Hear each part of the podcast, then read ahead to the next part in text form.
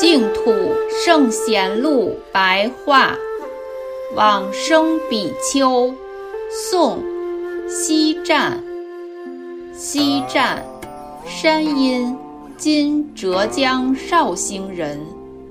少年时为准备科举考试的儒生，后来忽然厌世出家，与一位叫莹的修行人。建造无量寿佛殿于寺院莲社，一生专修净土法门。做的时候从不背对西方，在修行一段时间之后，即常常见到西方三圣像。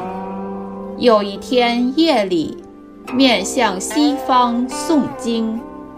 端身正坐，结手印而往生。出自《佛祖统记》。